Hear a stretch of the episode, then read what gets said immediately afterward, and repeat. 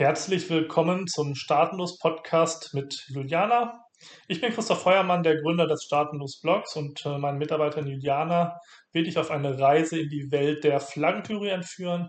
Juliana interviewt spannende Interviewpartner aus unserer Community zu Themen wie Flaggentheorie, Perpetual Traveling, Auswandern, Schulpflicht, Reisen mit Kindern und viel mehr. Ich wünsche dir viel Spaß bei dem Podcast mit Juliana. Wenn du auch Lust hast mitzumachen, schreib uns einfach an. Es gibt viele spannende Persönlichkeiten in der Community. Ich wünsche dir jetzt viel Spaß im Namen des Staatenlos-Teams. Hallöchen zusammen, ich bin Juliana, ich bin der Content Creator von Staatenlos und heute habe ich eine sehr besondere Gastin bei mir hier eingeladen im Podcast, die Caroline. Und ich kann auch sagen, der Balu, der Balu ist ein, ein Pudel, weil die Caroline, die wird uns auch die, äh, eine andere Geschichte erzählen, an sich von ähm, auch Familien, wie kann man in Familien reisen, aber auch mit Tieren. Also wie, wie macht man das? Wie kann man Perpetual Traveler, digitale Nomaden sein, wenn man so eine große Familie hat, wenn man quasi tatsächlich nicht so viele Infos ähm, hat online. Deswegen habe ich die Caroline herzlich eingeladen, weil sie hat sehr Gutes zu erzählen. Hi Caroline. Hallo Juliana, vielen Dank, dass ich hier sein darf. vielen Dank, dass du äh, teilgenommen hast. Und ähm, kannst du vielleicht uns schon ein bisschen erzählen, wie, wie ist das äh, zustande gekommen, House-Sitting zu machen? Ähm, warum, also genau, ich bin sehr neugierig. Ja klar, ich fange einfach mal an. Also ich fange mal von vorne an mit unserer Geschichte, so eine kurze Zusammenfassung. Mhm. Mein Freund und ich, wir reisen jetzt seit einem Jahr eigentlich Vollzeit äh, in der Weltgeschichte umher. Also wir sind eigentlich digitale Nomaden, wir reisen und arbeiten. Und zuerst waren wir vier Monate mit dem Camper unterwegs und da war Balu eben auch mit dabei. Und dann sind wir für sechs Monate mit dem Rucksack nach Süd- und Mittelamerika und Balu ist während dieser Zeit bei meiner Schwester in der Schweiz geblieben. Mhm. Und dann haben wir so gedacht, das war vielleicht so im April, dachten wir, ja, ähm, wir würden den Sommer eigentlich schon gerne wieder in der Schweiz verbringen, weil äh, wir, wir sind Schweizer und ähm, der, im Sommer gefällt es uns auch voll gut hier. Und dann haben wir so überlegt, ja, wie könnten wir jetzt das am besten gestalten, dass einerseits halt nicht so teuer ist, weil mhm. nach Süd- und Mittelamerika ist dann die Schweiz schon ein bisschen krasser Kontrast jetzt von den Kosten her. Mhm. Und auch so, wie können wir es irgendwie cool gestalten, dass es irgendwie eine coole Zeit wird. Und da haben wir so hin und her überlegt, ähm, vielleicht wieder in Camper zu gehen. Und im Camper ist eigentlich schon echt cool, aber unser Camper ist halt eher so ein kleiner, also man kann sich, man kann drin nicht stehen, also man kann nur sitzen. Und das ist alles gut und recht, wenn das Wetter schön ist, aber wenn es mal regnet, dann ist man halt so ähm, ja, so ein bisschen drin gefangen. Also ist halt dann schon sehr klein. Dann haben wir das eigentlich wieder abgetan. Dann haben wir überlegt, ja, sollen wir einen größeren Camper kaufen? Das war zuerst echt der Plan. Aber da ist halt auch wieder so die Sache, bis man dann einen findet, das kann dann gut zwei, drei Monate dauern. Dann ist der Sommer schon bald wieder vorbei. Und äh, das wäre dann auch wieder ein bisschen riskant gewesen. Dann habe ich so rumüberlegt, ja, wie machen wir das? Und dann ist mir eingefallen, dass ich so circa vor einem Jahr mal einen Artikel gelesen habe von einer Amerikanerin, die macht heute Zeit Vanlife in den USA und zwischendurch will sie halt mal wieder ein bisschen so vier Wände um sich haben und dann macht sie eben House-Sitting. Das mhm. heißt, sie macht das dann für so ein, zwei Monate, dass sie irgendwo ein Haus betreut und eben auch ein Haustier und kurze Pause vom Vanlife macht und dann geht sie wieder zurück in den Van. Und das habe ich eben so vor einem Jahr gelesen, dachte so, ja, coole Idee, äh, keine Ahnung, ob wir das mal machen, aber gut, mal im Hinterkopf abgespeichert. Und dann so im April, als wir eben eine Lösung gesucht haben, kam mir das wieder in den Sinn. Und dann dachte ich, ja, das wäre ja irgendwie cool. Einerseits könnten wir dann anderen Leuten helfen, indem wir halt äh, eine günstige Alternative zur Tierpension bieten, indem wir die Tiere gratis betreuen. Mhm. Und Balu hat dann neue Hundefreunde oder Katzenfreunde und, äh, und äh, wir können eben auch gratis irgendwo unterkommen. Also eigentlich so eine Win-Win-Situation. Ja. Und dann habe ich mal gegoogelt und geschaut, ob es irgendwelche Plattformen gibt dafür. Und ich habe auch eine gefunden, die ist aber eher international. Und dort sind aber auch fast keine Listings drauf. Also es gab fast keine oder echt nur eine kleine Anzahl an Möglichkeiten, um jetzt House-Sitting zu machen im Sommer. Und dann dachte ich so, ja, okay, ich versuche es mal in einer Facebook-Gruppe und ähm, bin in eine Facebook-Gruppe gegangen für Hundesitting, also eigentlich eher so tageweise, wo man jemanden sucht, der nachmittags mit dem Hund spazieren geht mhm. und habe mir so gedacht, ja, okay, ich versuche es jetzt einfach mal hier drin, mal schauen, was dabei rauskommt. Und ich dachte mir so anfangs, ja, ich hoffe, dass sich so zwei, drei Leute melden, dass wir das vielleicht so, äh, so einige Wochen einfach machen können. Und dann war ich total überwältigt, weil es haben sich echt etwa 40 Leute gemeldet, oh, die das in Anspruch nehmen wollten. Und das hat mich total überrascht, weil gerade in der Schweiz ist man ja so eher so ein bisschen zurückhaltend und man mhm. lässt jetzt nicht gerade jeden ins Haus. Und das hat mich total überrascht, dass die Leute so offen sind. Mhm. Und daraus hat sich jetzt eigentlich, haben sich die ganzen House-Sittings ergeben. Also wir machen das jetzt seit etwa Mitte Juni, haben wir fast durchgehend etwa zweiwöchige House-Sittings. Und mhm. das hat sich fast alles aus dieser Gruppe ergeben. Und äh, wir erleben das jetzt eigentlich live. ich finde es wundertoll, was ihr gemacht habt. Also tatsächlich quasi von eurem, also von eurem Problem quasi dann gedacht und dann habt ihr Infos gesucht und habt ihr dann da quasi gedacht, äh, warum machen wir das dann nicht so? Und das ist super, vor allem äh, das Leben mit als Perpetual Traveler plus diese Unternehmertum, diese, diese Wunsch, äh, Möglichkeiten zu finden äh, und wie kann man tatsächlich äh, Geld verdienen. Äh, so eine Möglichkeit, vor allem mit Leidenschaft, weil man muss auch Tiere mögen. Und es gibt Menschen überall, die lieben Tiere und vielleicht das ist auch der Grund, warum die quasi dann kein Perpetual Traveler sind, weil äh, die wissen nicht, wie das funktioniert, mit wem kann man das lassen, soll man mitnehmen. Äh, ich, deswegen, ich finde es wundertoll. Also richtig toll, was ihr gemacht habt. Ja, vielen Dank. Ja, genau, und äh, du sprichst auch noch einen wichtigen, wichtigen Punkt an. Also wir kennen ja auch beide Seiten und es ist eben als Tierhalter, ist es immer schön, wenn man den Hund mitnehmen kann. Das ist natürlich die Idealvorstellung, aber das geht halt nicht immer oder gerade mit Katzen geht es sowieso nicht. Die kann man eigentlich in der Regel, die müssen zu Hause bleiben, die kann man nicht mitnehmen und mhm. das ist halt so für alle Seiten eigentlich so eine Win-Win-Situation, weil es ist für das Tier viel stressfreier, wenn es zu Hause bleiben kann, es ist halt viel günstiger und es ist halt auch für die Reisenden mal schön, also für tierliebende Reisende, mal schön so ein Tier auf, auf Zeit zu haben. Also sei es jetzt mit dem eigenen Hund, eben das für Balu war das echt schön, so ähm, neue Hundefreunde zu haben und ähm, er macht das voll gut, weil früher hat er immer so ein bisschen Mühe mit anderen Hunden und jetzt ist er äh, irgendwie voll sozial abgehärtet und versteht sich eigentlich mit jedem, was voll süß ist.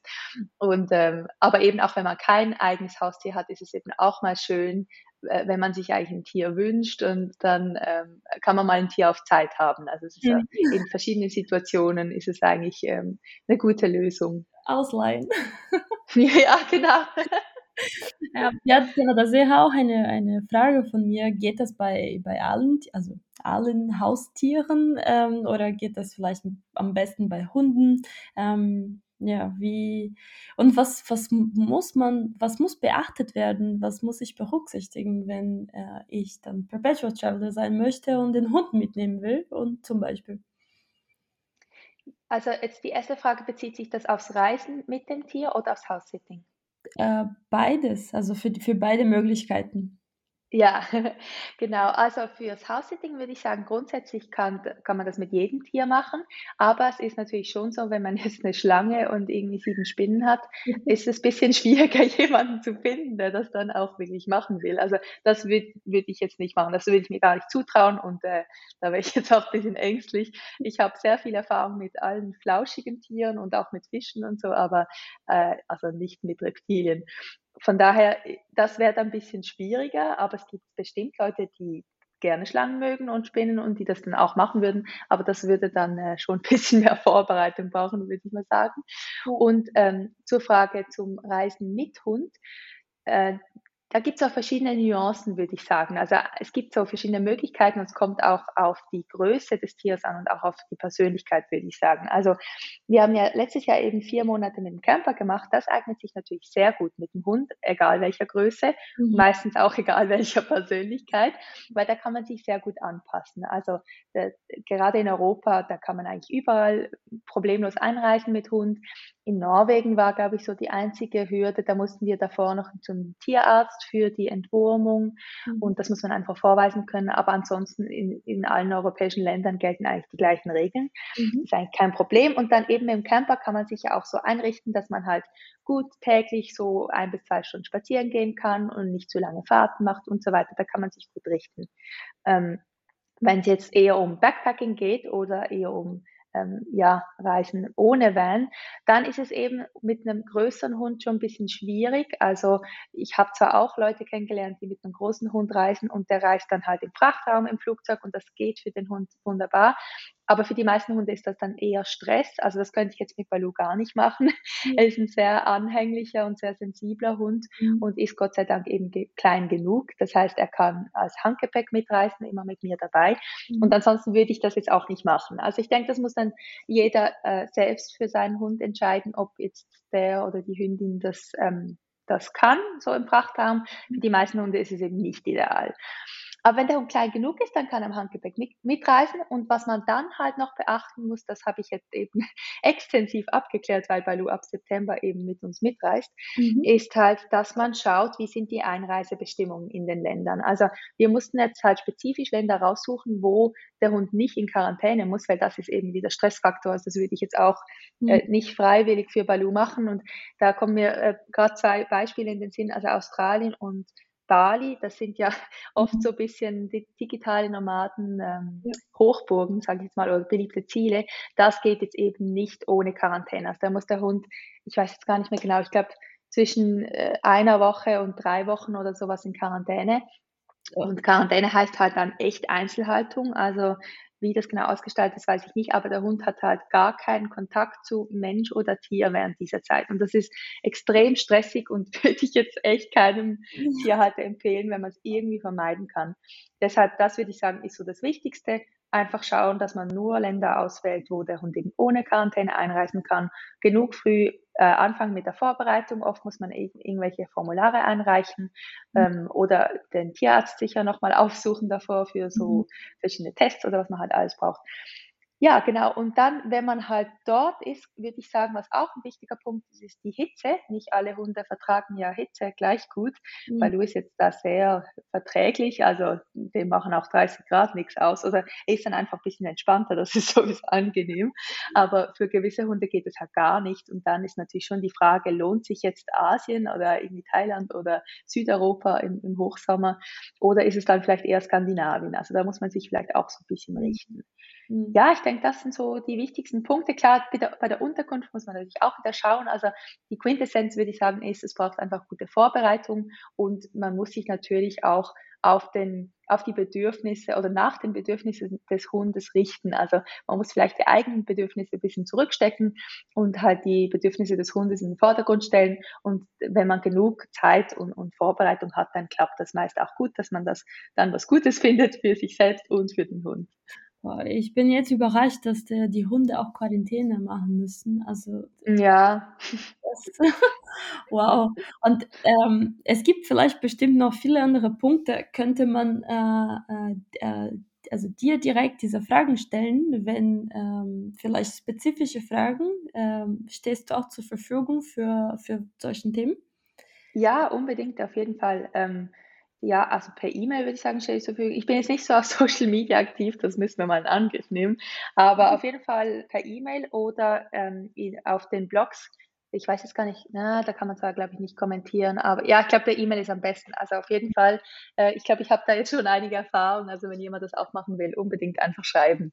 Ja, und, äh, und da wir auch über soziale Medien reden, ich würde auch gerne einführen quasi euer neuen äh, Plattform, ähm, Paw mhm. Ne? Richtig? Ja, genau. Und ähm, wie funktioniert Paw Butlers? Ja, genau. Also das ist unsere eigene House-Sitting-Plattform. Die haben wir dann eben gegründet, nachdem wir gesehen haben, wie groß die Nachfrage eigentlich nach so einem Angebot ist und eben wie klein das Angebot im deutschsprachigen Raum ist. Also es gibt eigentlich ähm, noch nichts auf Deutsch in, in dieser Art und Weise.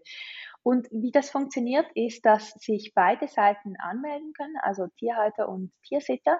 Und die Tierhalter können dann ausschreiben, ich suche für diesen Zeitraum an diesem Ort eine Betreuung für mein Haustier. Sie können dann auswählen, welche Haustiere sie haben und in der Beschreibung können sie schreiben, ähm, was die Tiere benötigen oder was vielleicht auch das Haus benötigt. Also vielleicht müssen die Pflanzen gegossen werden oder der Rasen muss gemäht werden mhm. und so weiter. Und dann ähm, schreiben die das aus und darauf können sich dann die Tiers, die Haussitter bewerben. Also die, es ist so ein bisschen im Stil von Airbnb. Also die Haussitter sehen dann die Listings, für welchen Zeitraum und in welchem Ort dann jemand gesucht wird.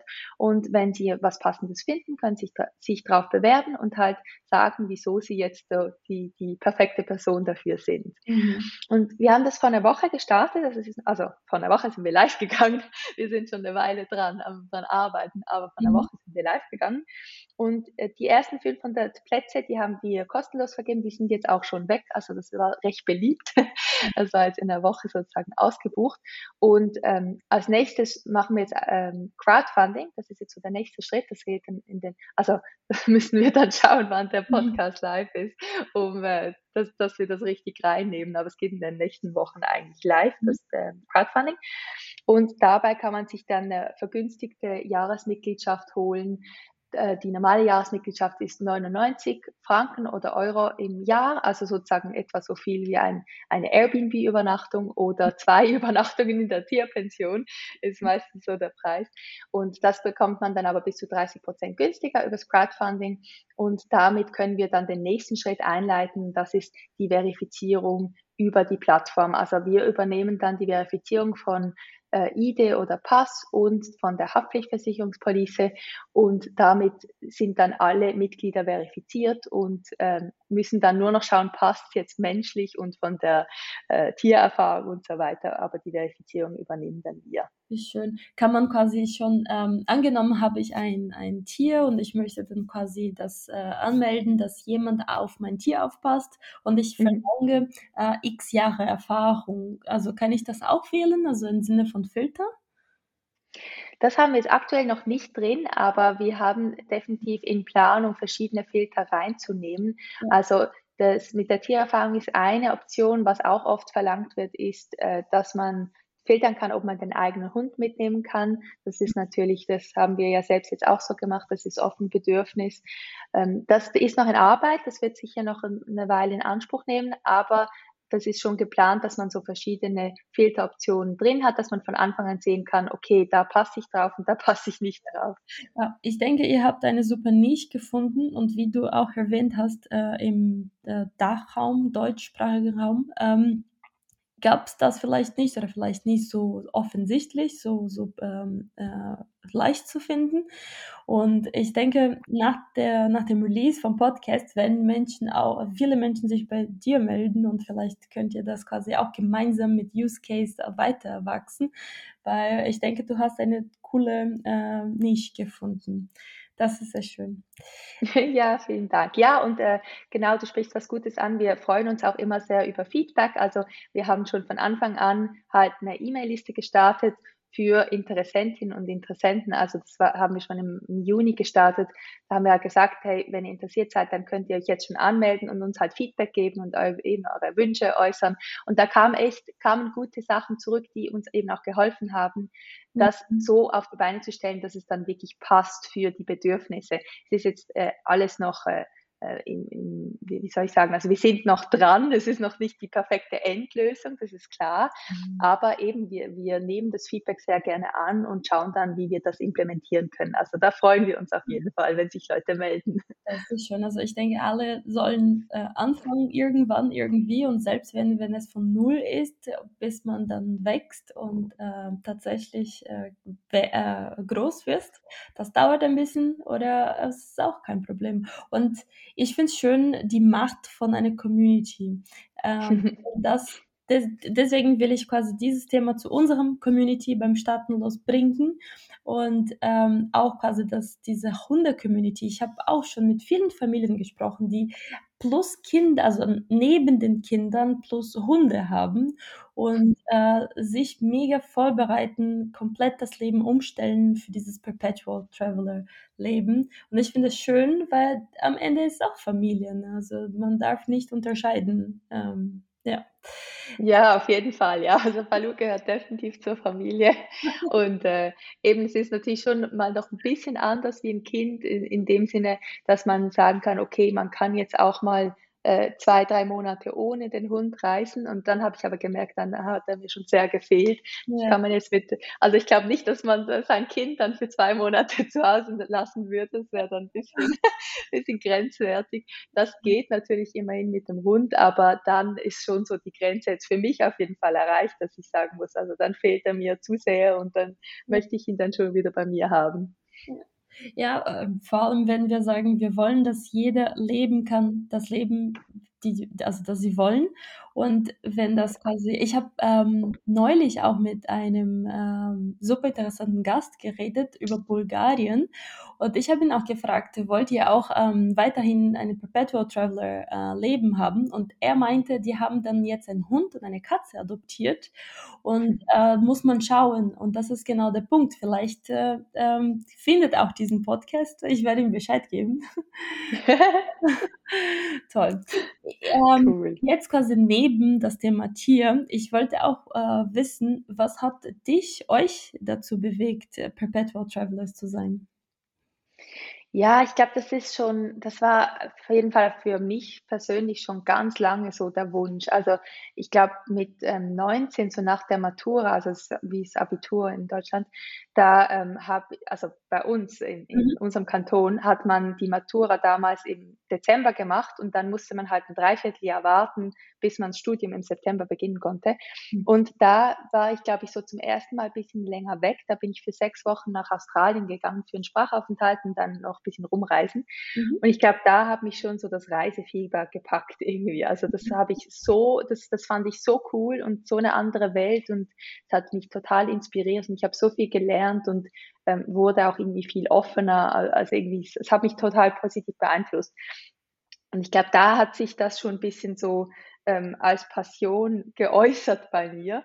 Und ab, ab diesem Zeitpunkt war ich eigentlich immer unterwegs, wenn ich irgendwie konnte. Also eben, ich habe dann das Studium angefangen im September und immer in den Semesterferien war ich weg. Ich war immer am Reisen, also immer mehrere Wochen halt mit dem Rucksack irgendwo rumgereist mit wenig Geld, aber ich habe es immer irgendwie möglich gemacht. Mhm. Und ähm, dann kam so äh, nein, zwischen Bachelor und Master genau habe ich noch ein halbes Jahr Pause gemacht, wo ich wieder rumgereist bin in Südostasien.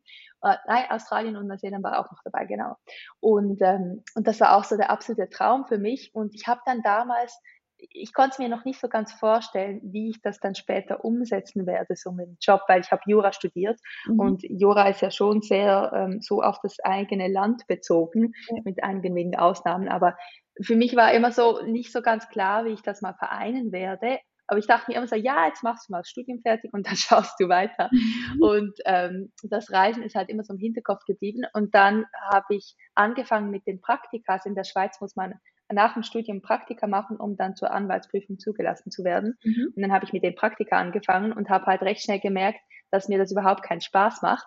Und dann kam halt wieder so die Frage auch so, okay, also der Job macht mir keinen Spaß und in die Reisen kann ich auch nicht wirklich damit. Wie, was mache ich jetzt? Mhm. Und dann ähm, das Reisen, das, das war so immer so ein wichtiger Punkt, also ein wichtiger Fokus für mich, dass ich dann halt im Prinzip mein ganzes Leben ein bisschen umgekrempelt habe, dass ich dann das möglich machen konnte. Und ich habe dann nebenbei ähm, angefangen, äh, was aufzubauen, selbstständige äh, Pro, ähm, Projekte. Also ich habe verschiedenes versucht und dann irgendwann den Blog eigentlich gefunden, was für mich funktioniert hat und habe das nebenbei aufgebaut, neben dem Job und ähm, da, ich glaube, das ist so mehr die Seite von Kirin, von meinem Freund. Er hat schon immer so ähm, sich interessiert für irgendwie sich selbstständig sein, hat immer wieder was versucht. Und das war mir lange Zeit so ein bisschen unbekannt. Ich habe halt mein Studium gemacht und dachte mir so, ja, ich schaue dann mal, wie es weitergeht.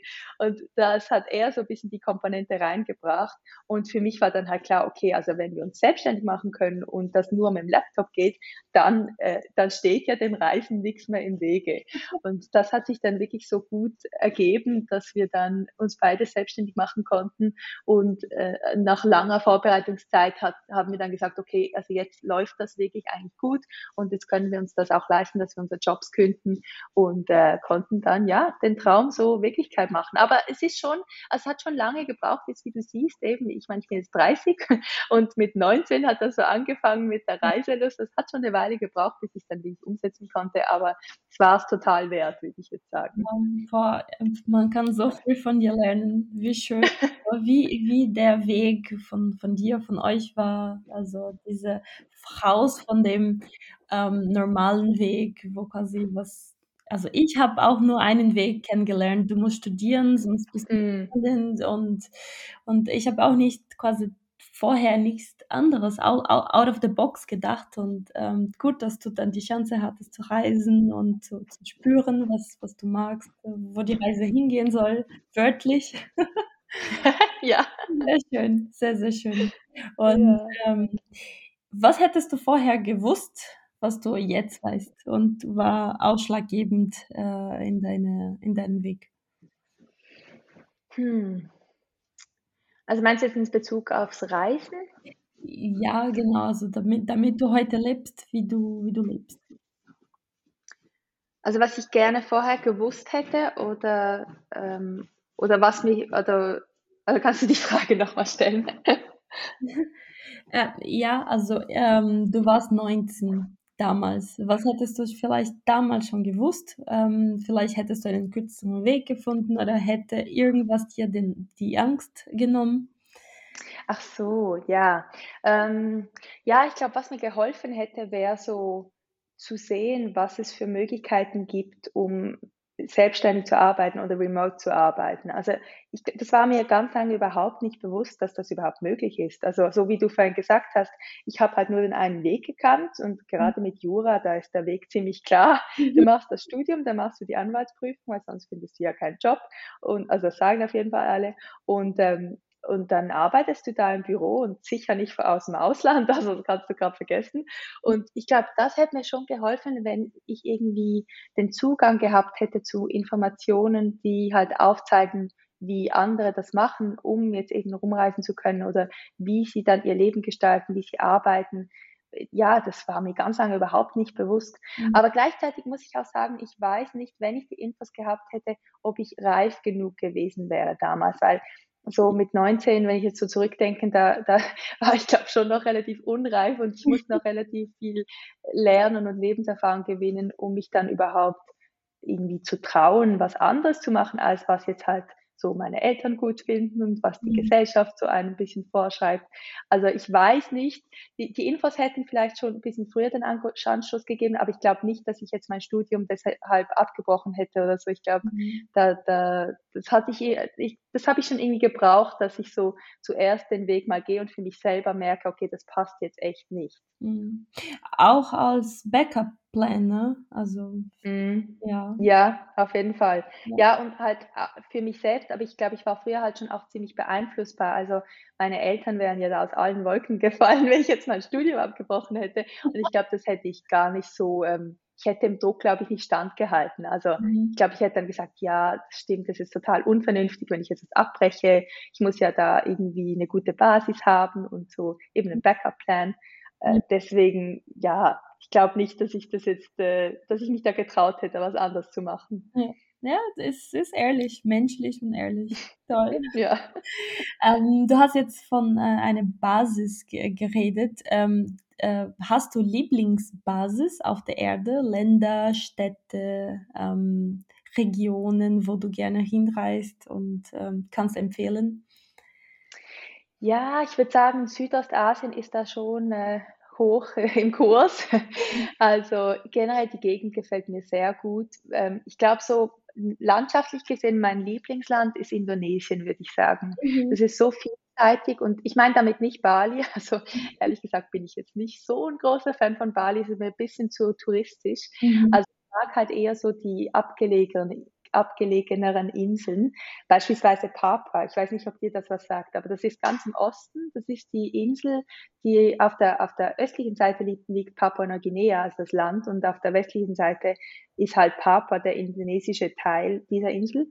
Und das ist halt, das, das hat mich total beeindruckt. Dort einerseits kann man wunderschön tauchen, also das ist äh, ja eine der schönsten Gegenden auf der Welt zum Tauchen und trotzdem halt extrem günstig, wenn man es jetzt vergleicht mit dem Great Barrier Reef, das ist wahrscheinlich mhm. ja ein Vielfaches teurer und dort ist es halt ähm, ist nicht so bekannt und deshalb wunderschön und extrem günstig.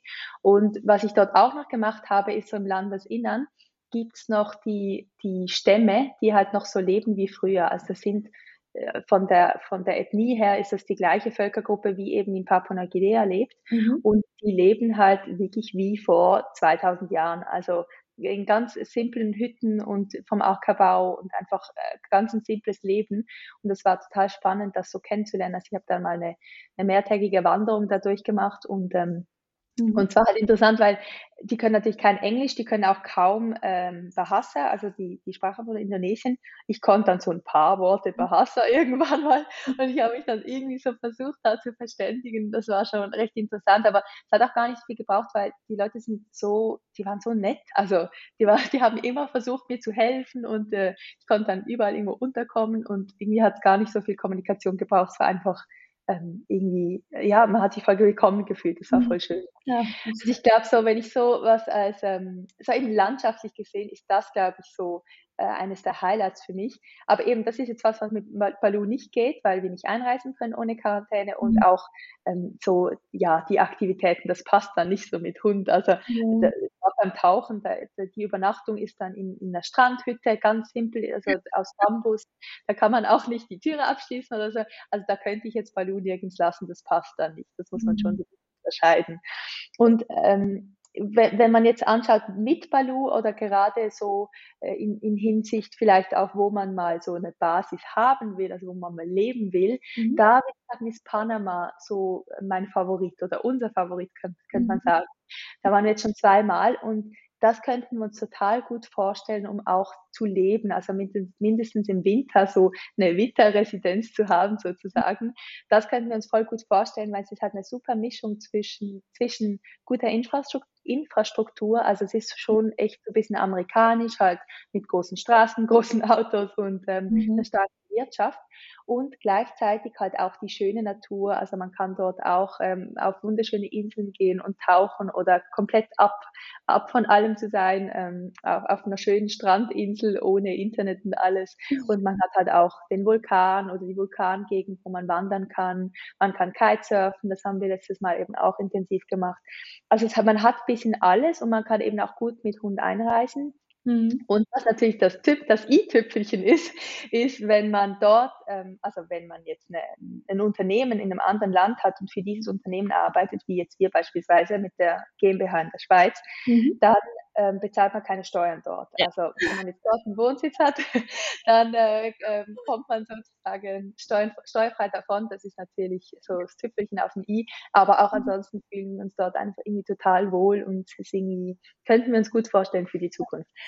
Du hast tatsächlich, ich denke, so viele wichtige Themen aus, äh, äh aus, äh, äh, ausgesprochen ähm, erwähnt. Äh, erstens quasi dieser Minimalismus ähm, und die Möglichkeiten äh, überall. Und äh, Indonesien ist, also wir, wir leben nach der Flaggentheorie. Wir sagen quasi, jedes Land kann eine Flagge sein und manche Flaggen sind gut für Steuerwohnsitze, Länder sind gut für Playgrounds, Spielplätze und Indonesien ist auf jeden Fall äh, für Spielplätze, vor allem weil es sehr günstig ist. Ähm, Mhm. Ja, genau. Und Natur, gutes Wetter, das ist auch perfekt für Perpetual Travelers. Und Panama ist ein super Flag, äh, Flagge Steuerwohnsitz, Firmen, Territorialbesteuerung. Also das reden wir auch viel im Blog von, von Staatenlos und cool. Und ähm, hast du das quasi von alleine ähm, äh, herausgefunden oder wurdest du Wurdest du gezielt nach Panama deswegen oder das war tatsächlich quasi eine positive Überraschung, dass man dazu noch keine Steuern zahlt? Ja, ich glaube, es war eher letzteres. Also wir waren zum ersten Mal im äh, ich glaube 2019 waren wir dort und hat uns äh, total begeistert damals. Also einfach so ähm, das ist so das erste Land, wo wir uns vorstellen könnten, eben zu leben. Oder mhm. wir waren davor schon eben viel in Asien oder halt auch in Europa. Und Panama war, glaube ich, so das erste Land, wo wir gedacht haben, doch, also da könnten wir uns jetzt schon echt vorstellen, den Winter ähm, zu verbringen. Mhm. Weil eben äh, mit einem Hund oder später auch mit einer Familie, da braucht man schon, also aus meiner Sicht ist auf jeden Fall schon eine gewisse Infrastruktur. Mhm. Und da, das könnte ich mir jetzt nicht vorstellen in Indonesien irgendwo auf einer Insel in einer Strohhütte. Also das geht jetzt für mich nicht. Da brauche ich schon ein bisschen so Infrastruktur, Sicherheit, äh, Gesundheitsversorgung, all diese Dinge. Mhm. Und damals dachten wir nur so, ja, äh, eben, das hätte alles da, das wäre cool. Und ich glaube, das mit den Steuern, da sind wir erst viel später drauf gekommen. Da hatten wir mal einen Termin mit einem ich glaube, er ist Steuerberater, ein Schweizer Steuerberater, aber aus einem anderen Grund. Und der hat das so erzählt. Ja, eben, ich habe da meine Firma in der Schweiz und ich habe aber den Wohnsitz in Panama, weil da muss ich keine Steuern zahlen. Aber ich reise eigentlich die ganze Zeit rum. Also ich habe nur den Wohnsitz dort, damit ich halt keine Steuern zahlen muss. Und wir so, äh, echt? Und dann haben wir so gedacht, ja, das passt ja voll gut zusammen, weil das wäre ja für uns ein bisschen eine Traumdestination, um halt mal was zu mieten oder zu kaufen und dann noch ohne Steuern. Das ist ja, ja. super. Das ist ja echt die perfekte Lösung. Also hat sich dann so ergeben. Ja, wie schön, weil ich habe äh, meinen Steuerwohnsitz in Panama auch. Echt? Wie cool. Ja, sehr schön. Ach, top. Also wirklich coole Themen hier. Ja, da mussten wir aber dann auch noch ein bisschen Tipps geben, wie man das am besten anstellt. Sehr gerne, ja. Ja, ich äh, komme aus Brasilien und äh, ah. weiß schon ein bisschen mehr, also es, es ist ein bisschen ähnlich wie zu Hause, äh, anders als in Deutschland oder äh, Schweiz. Ja. ja, auf jeden Fall. ähm, ja, wie kann man dich dann finden tatsächlich? Könntest du mir die Links geben, äh, erwähnen? Ja, sehr gerne. Also eben Paw Butlers findet ihr unter pawbutlers.com. Das schreibt sich P-A-W B-U-T-L-E-R-S, also Paw wie die Pfote auf Englisch und Butlers wie halt Butlers, ja. ähm, dort kann man sich ähm, anmelden, also man kann sich ähm, auf eine Warteliste setzen, bis dann das Crowdfunding live geht. Und dort findet ihr auch die E-Mail-Adresse, das wäre hello at pawbutlers.com. Also das seht ihr dann auch dort drauf. Dort bin ich erreichbar für Fragen oder wenn es jetzt eher so um Reisen mit dem Hund geht und ihr wollt vielleicht auch mal den Blog anschauen, das wäre dann dogpacker.com auf Englisch oder dogpacker.ch auf Deutsch. Das schreibt sich D-O-G-P-A-C-K-R, also einfach ohne das E hinten. Und ähm, wenn ihr äh, lieber einfach nur zu dem Themen irgendwas besprechen wollt, dann ist die E-Mail-Adresse in, ähm, doch info at dogpacker.com, genau. Aber ich bin unter beiden E-Mail-Adressen erreichbar eben, ich bin jetzt nicht so sehr auf Social Media.